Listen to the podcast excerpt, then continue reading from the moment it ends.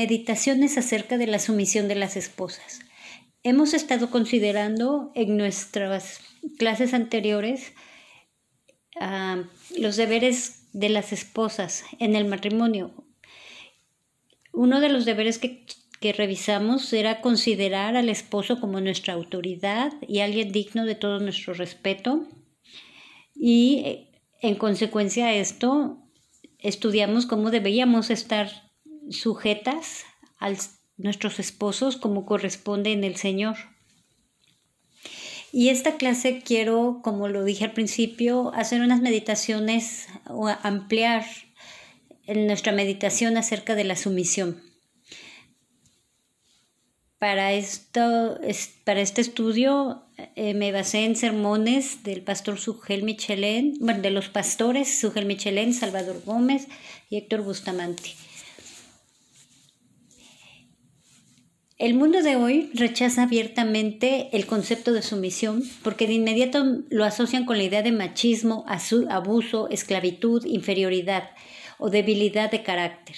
Tan pronto tú mencionas la frase sumisión de la mujer, luego luego las personas reaccionan, sobre todo las mujeres con estas ideologías este, del feminismo, empiezan a, pues a reaccionar y a molestarse quizás pensando en eso, ¿no? En que su dignidad va a ser pisoteada. Se imaginan un cavernícola con una sola mano y con la otra arrastrando a su mujer por los cabellos. Pero este no es el cuadro que la Biblia nos presenta del matrimonio. La verdadera sumisión no tiene nada que ver con la esclavitud, no sume la inferioridad de la mujer. La Biblia enseña que el hombre y la mujer son iguales, iguales en dignidad, iguales en naturaleza. Más aún, la Biblia se opone tajantemente al machismo y coloca a la mujer en una posición de honor y de honra. La Biblia no solo se opone a esta opresión y la condena, sino que coloca a la mujer en el plano de igualdad con el hombre. Pablo nos dice en Gálatas 3:28 que en Cristo ya no hay judío ni griego, no hay esclavo ni libre, no hay varón ni mujer, porque todos vosotros sois uno en Cristo. Aunque el hombre y la mujer son iguales en dignidad, porque ambos fueron creados a la imagen de Dios y ambos son iguales en naturaleza, porque ambos comparten la misma humanidad, el hombre y la mujer son distintos y esto es evidente iguales pero diferentes. Tanto el uno como el otro poseen características físicas y emocionales que distinguen la masculinidad de la feminidad. Lo que Pablo está diciendo en Gálatas 3:28 es que el hombre no tiene un estatus espiritual superior al de la mujer como tampoco lo tiene el judío sobre el griego o el que es libre sobre el que es esclavo todos son igualmente salvos. En Cristo todos tienen la misma relación filial con Dios, todos poseen la misma esperanza, todos disfrutan de la misma salvación. No hay ciudadanos de segunda categoría en el reino de Dios, sean judíos o griegos, sean esclavos o libres, sean hombres o mujeres, todos son iguales ante Dios. En primera de Pedro 3:7, Pedro manda a los esposos a darle honor a la mujer darle honor a la mujer no solo porque ella es el vaso más frágil, sino porque ella es coheredera de la gracia de la vida. Así que las mujeres debemos ser tratadas con honra, ternura, gentileza. Esto es lo que el apóstol Pedro está diciendo aquí. Vamos a leerlo. Primera de Pedro 3:7. Vosotros, maridos, igualmente vivid con ella sabiamente y dando, dando honor a la mujer como a un vaso más frágil y como herederas de la gracia de la vida, para que vuestras oraciones no tengan estorbo. Dios diseñó la sociedad humana para que funcione en todas sus esferas bajo el marco de ciertas líneas de autoridad. Sin este esquema no hay orden, sin ese orden, la sociedad no puede funcionar adecuadamente. Este asunto de la sumisión no tiene que ver únicamente con las esposas, sino que es en todos los ámbitos de la vida. Siempre vamos a toparnos con orden establecido, y este orden establecido es por Dios, para el buen funcionamiento de la sociedad. Hombres y mujeres tendrán que someterse a las autoridades respectivas en las diferentes relaciones en que nos movemos todos. Como ciudadanos debemos someternos a las autoridades civiles. Como miembros de una iglesia debemos someternos a las autoridades eclesiásticas. Cuando somos jóvenes debemos someternos a nuestros padres. Como empleados debemos someternos a nuestros jefes. En cada una de estas esferas hay un patrón de autoridad que debe ser respetado. Y asimismo, en el hogar, Dios ha establecido un orden. En ese orden, el esposo ocupa una posición de liderazgo y la esposa debe someterse a su autoridad. Eso no denigra a la mujer, ni la coloca en una posición de inferioridad con respecto al hombre. Dios el Hijo se somete a la autoridad de Dios el Padre y eso no lo hace menos Dios. Él está sometido a la autoridad de Dios el Padre y no por eso Dios el Hijo es menos Dios que Dios el Padre. No por eso Dios el Hijo es menos glorioso ni menos digno que Dios el Padre. Y al venir a la tierra como hombre, Jesús se sometió a la autoridad de sus padres terrenales, siendo evidentemente superior a ellos. Así que el que se somete no lo hace por ser inferior, no lo hace por ser más débil, no lo hace por porque es este, sí más débil, sino porque ha decidido ocupar el lugar que le ha sido asignado en esa línea de autoridad.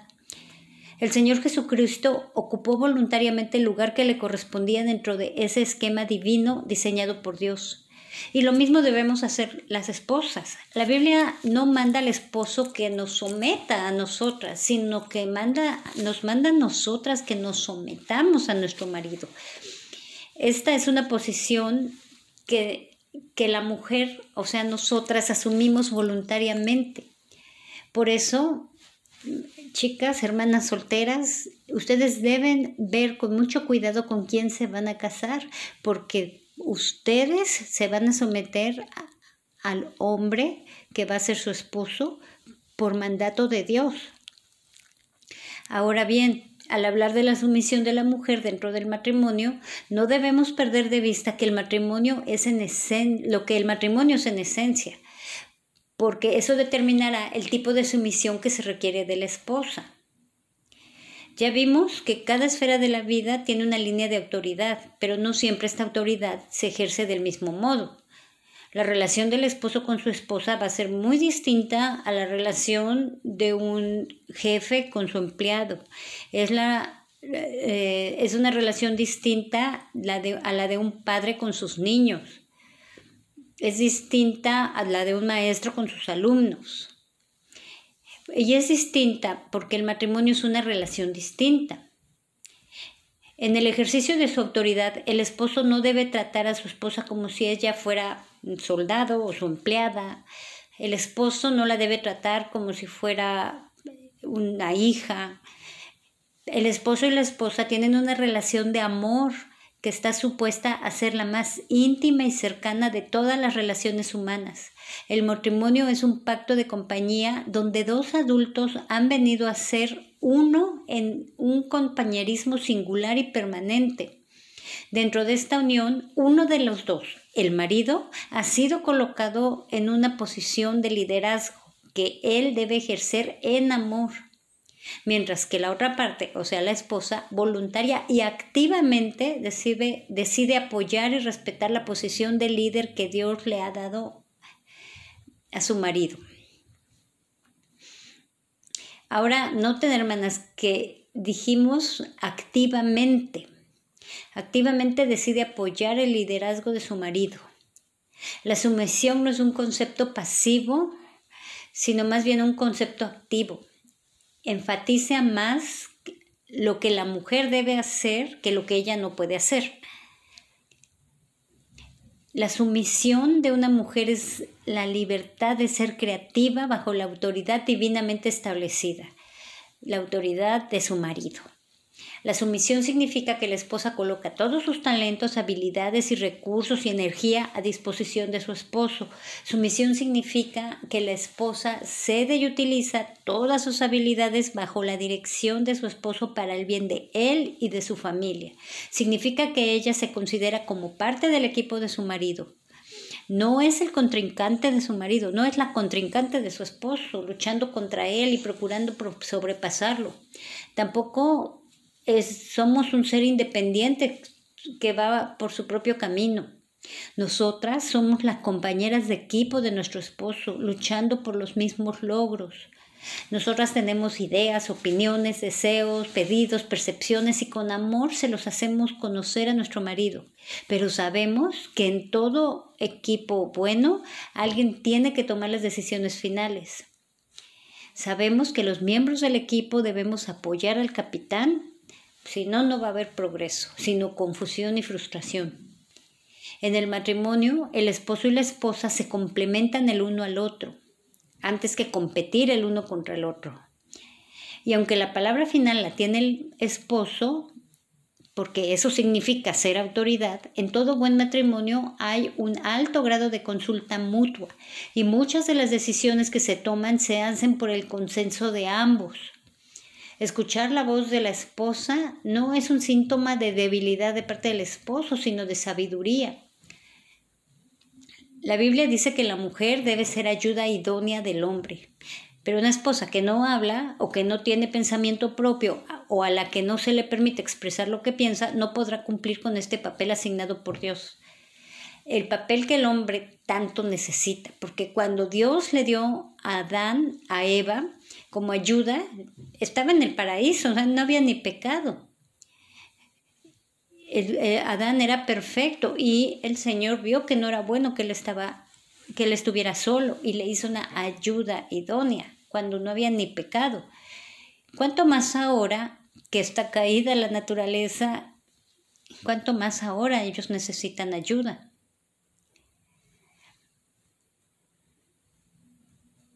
La sumisión de la esposa entonces no significa que ella es inferior al esposo, no significa que ella es un ente pasivo en el hogar, un cuadro en la pared, no significa que la mujer debía anular su creatividad, sus dones, sus talentos, tampoco significa que la mujer es una esclava o que al casarse ella renuncia a su individualidad.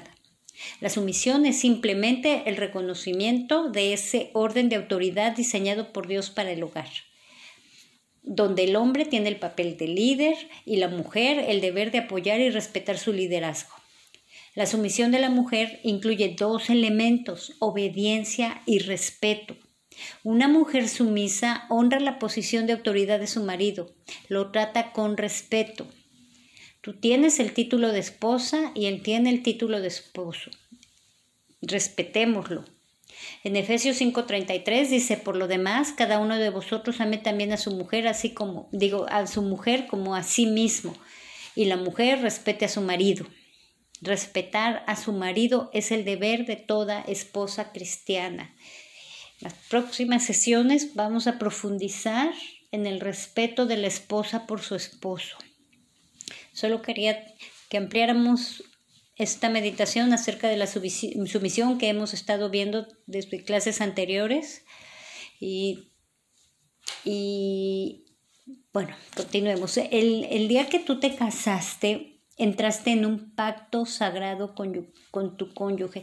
Estas palabras que voy a decir, aunque como lo he dicho varias veces, es, nuestro texto base en este estudio es Tito 2, del 3 al 5 y hemos estado revisando qué quiere decir ser reverente en su porte, qué quiere decir no calumniadora, no esclava del mino, maestra del bien, eh, que enseñan a las mujeres jóvenes y ahorita estamos en la sección de amar a sus maridos y entonces estamos viendo cómo se ve ese amor a nuestros maridos.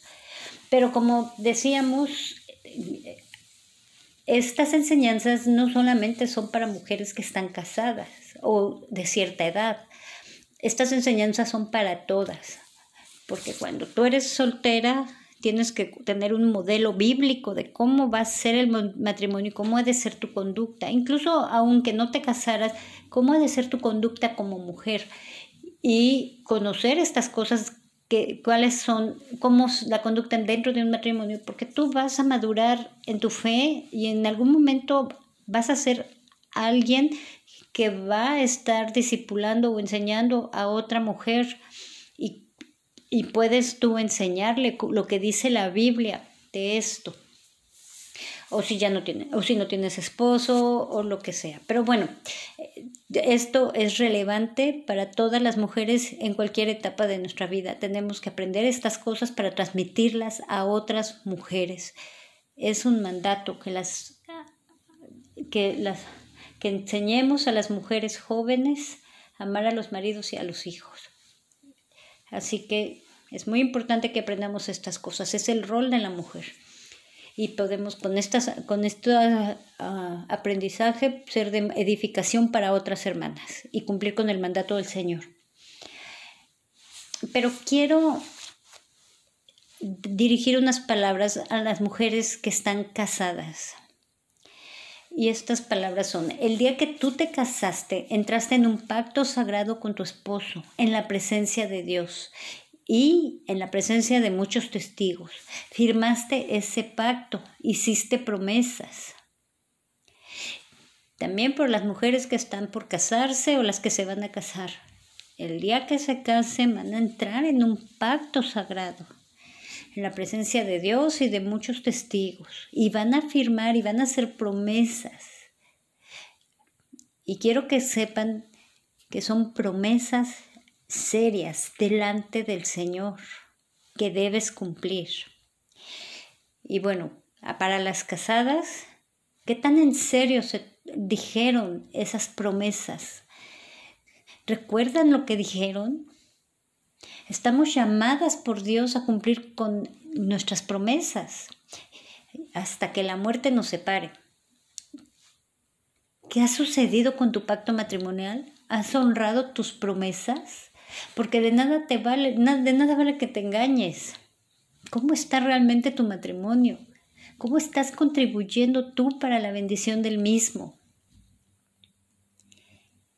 Acuérdate del pacto matrimonial que hiciste ante Dios de amar y respetar a tu esposo. Nuestros esposos cambian, nosotras cambiamos, nuestras emociones no son las que podrán sostener y mantener nuestros matrimonios.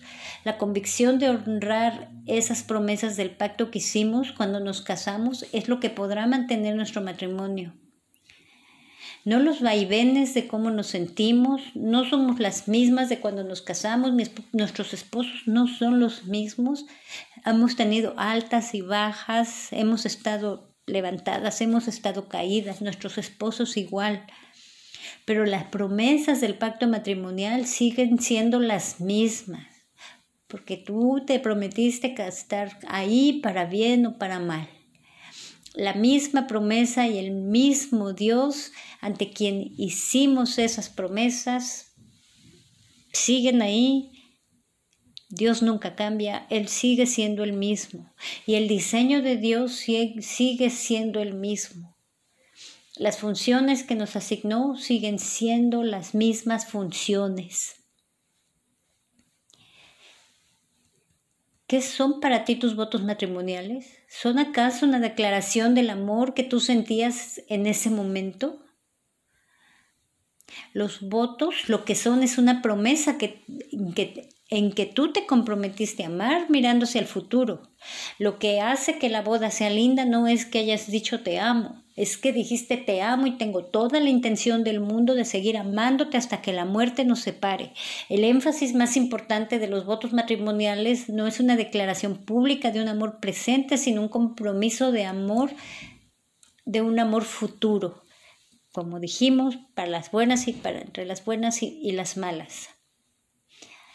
Algunas de las palabras estuve buscando en Google, que este, algunas de las palabras de matrimonios seculares, al menos en México, que algunas de las cosas que se prometen, no te pregunta el, en, en, una boda civil, ni siquiera religiosa, pero para el Señor, cuando tú te unes en matrimonio, aún los incrédulos, cuando se unen en matrimonio, están haciendo un pacto delante de Dios, aunque ellos no lo sepan, aunque sean ateos.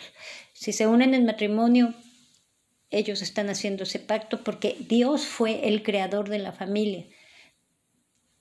Y Él ve con seriedad cuando dos personas, un hombre y una mujer, se unen en matrimonio.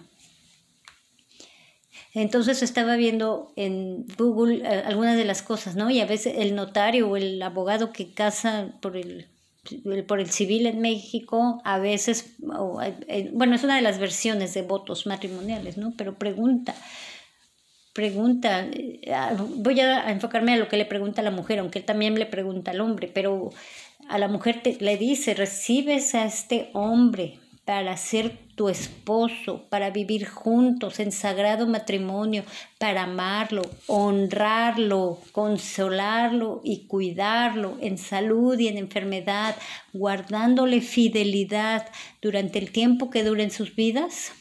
Y la esposa contesta, o la que se está casando, la novia contesta, sí quiero. Después el, abogado que los está casando le hace a la mujer repetir después de ella, yo, fulana, te recibo a ti, fulano, para ser mi esposo, para tenerte y protegerte de hoy en adelante, para bien y para mal, en la riqueza y en la pobreza, en salud y en enfermedad, para amarte y cuidarte hasta que la muerte nos separe. Son votos que hicimos. Y son votos que hicimos delante de Dios y como creyentes estamos eh, mandadas a, a mostrar la conducta que Dios espera de nosotros como mujeres creyentes, que vamos a respetar su voluntad, ¿no? Y todo esto es porque estamos hablando de la sumisión. El Señor así lo diseñó. En la clase pasada vimos eso. Eh, no es que, que alguien dijo, esos son los roles, y cada quien puede amoldar los roles a como le conviene o como le gusta en su matrimonio. No, el Señor así nos creó. Estuvimos por dos clases anteriores revisando los versículos donde nos da los roles el Señor y eso es un mandato de Dios, así como creyente, tú vas y haces un compromiso delante de Dios y de los hombres de, ese pacto. hablamos en general de guardarle fidelidad, de estar en salud y enfermedad, de cuidarlo, consolarlo, honrarlo, amarlo. Em, pero, pero los roles específicos nos los da el Señor y van implícitos en todo esto que estamos diciendo en todos los votos que tú das. Van implícitos que vas a obedecer al Señor como Él te manda que seas tu esposa. Cuando, cuando Dios le presenta a Adán, a Eva, cuando nosotros nos casamos, eh, Él se la entrega, como se la da en matrimonio, le da su esposa a Adán. Cuando tú te casas, eh, representa a tu padre, pero al final estamos haciendo una representación, le estás, le está dando, te está dando a ti como mujer a ese esposo. Es un regalo de Dios a tu esposo. Tú eres un regalo de Dios a tu esposo. La pregunta es, ¿estás permitiendo que algunas acciones y actitudes en tu matrimonio estén fomentando una conducta de dos personas de dos, o sea, estás con él, pero tus acciones y tus actitudes fomentan una conducta de dos personas separadas que parece que no han pactado amor y cuidado y ternura entre ellos? La pregunta es, escucha esto, hermana, si siendo cristiana y teniendo el entendimiento de lo que un matrimonio es, tu esposo se está esforzando por ser como Cristo y tu hermana te estás esforzando por ser como la iglesia a, Cristo. Si no lo estás haciendo, déjate digo que estás en continuo pecado contra Dios. Debes arrepentirte. Sí, estás junto a Él, a Él físicamente. Todos te ven físicamente con tu esposo. La pregunta es, ¿tu corazón está con Él? O si fuera posible, solo porque te da vergüenza, pero ya hubieras encontrado una cosa indigna por la cual divorciarte de él. No basta que estés físicamente con él, Debemos arrepentirnos de nuestra pobre concepción del matrimonio, porque cuando la mujer empieza a ser tratada con dureza, con palabras ásperas, con palabras amargas, con falta de cuidado, con palabras ofensivas, con caras de amargura, cuando el hombre empieza a dar dinero a la mujer con molestia, cuando empieza a hacer para el hombre una carga a la mujer y los hijos, cuando el hombre pierde la paciencia con su esposa, cuando la mujer empieza a ser voluntariosa y contestona, rebelde y criticona, enojona con su esposo, el pecado está reinando en ese lugar. Mujer, no tienes pretexto, ya sea que tu esposo sea cristiano pero le falta santidad o ya sea que tu esposo no sea cristiano. La pregunta es, si estás con él, la pregunta es, ¿estás esforzándote por demostrar el cuidado aunque él muchas veces te falla? Y tu esposo igual no tiene excusa, ya sea que que tú seas cristiana en crecimiento apenas, que seas muy inmadura y, y seas ruda en ocasiones y seas incrédula, la pregunta es, ¿está tu esposo reflejando en su matrimonio el cuidado y amor que Cristo da para con la iglesia? Debemos arrepentirnos y poner manos a la obra. Y aunque estoy mencionando esto de que tu esposo no tiene excusa para reflejar el amor a lo que él se comprometió delante de Dios en ese pacto matrimonial, aunque él no tiene excusa y tú seas inmadura y ruda y todo, pero no eso que tampoco es una excusa para ti. Tú tienes que esforzarte, tú tienes que esforzarte por, por obedecer a, a Dios. Y obedecer a Dios quiere decir someterte a su voluntad en cuanto a tu conducta en el matrimonio que hemos estado revisando por muchas semanas, por muchas sesiones. Si tu esposo se ha olvidado de demostrar la paciencia que Cristo tiene con una iglesia que crece en santificación, si se ha olvidado de la ternura con la cual Cristo cuida, Cristo cuida de su iglesia, la preservación de cómo Cristo protege y cuida su iglesia, el perdón con el cual Cristo una y otra vez perdona su iglesia, el cumplimiento de los oficios que Cristo sigue cumpliendo, aquel oficio que Cristo cumple como profeta de ministrar la palabra de Dios, aquel oficio que Cristo cumple como rey de gobernar bien sus terrenos para beneficio de la iglesia, su mujer. Aquel oficio que Cristo cumple como sacerdote de interceder por ella continuamente. De verdad debemos arrepentirnos de nuestra pobre concepción del matrimonio.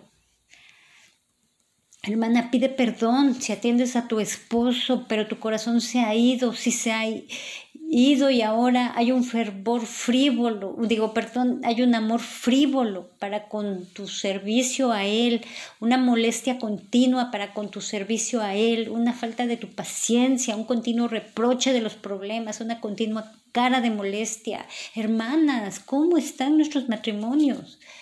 Y no debe, digamos, mi esposo es incrédulo. La pregunta es, ¿hiciste un pacto? ¿Hiciste una promesa con juramento? Eso es un pacto. Si la respuesta es sí, y si estás casada, no hay excusa. No hay excusa. El matrimonio tiene el propósito de reflejar el Evangelio, pero si el Evangelio está ausente en tu vida, no hay razón por la cual puedas asegurar que tu matrimonio durará para siempre. Arrepiéntete y cree. Cada vez que veas un matrimonio, piensa en esto, en el, el Evangelio del Señor Jesucristo, de su amor lleno de gracia para con una mujer que es su iglesia, que no lo merecía. Meditemos en el Evangelio, meditemos como Cristo a todo lo que Cristo ha hecho por su iglesia. Y también meditemos como la iglesia ama a su Señor, le sirve a su Señor.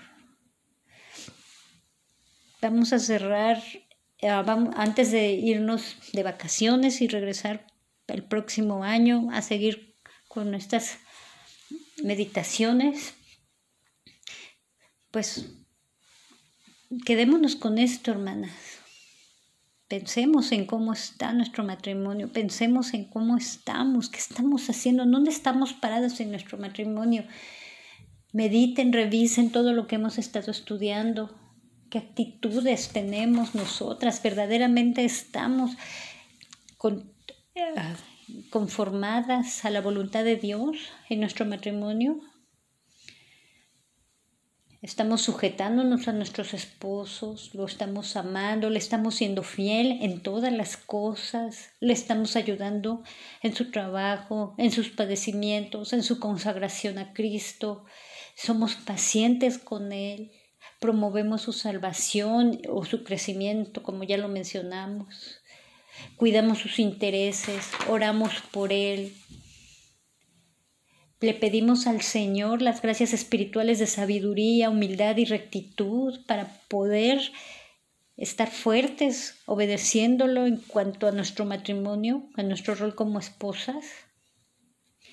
Consideramos a nuestro esposo como nuestra autoridad, alguien digno de todo nuestro respeto. Estamos sujetas a él como corresponde en el Señor. Examinémonos. Esta vez vamos a celebrar Navidad. Y son momentos de gran gozo porque nuestro Salvador y nuestro Redentor vino para pagar por nuestros pecados. Es un buen momento para meditar. ¿Cómo respondemos como creyentes? ¿Cómo respondemos a ese amor tan grande que Él tuvo para con nosotros? ¿Cómo respondemos? ¿Le obedecemos? ¿Morimos a nosotras mismas para rendirnos a Él y obedecerle en lo que Él mande? Porque además su voluntad es buena, agradable y perfecta, porque todo obra para bien para, nos, para sus hijos. Lo obedecemos, aún, aunque veamos que las cosas no, no, no tienen ni pies ni cabeza. Nosotras morimos a nosotras mismas, creemos en Él, en su palabra, en su voluntad y nos sometemos a Él. Meditemos en estas cosas.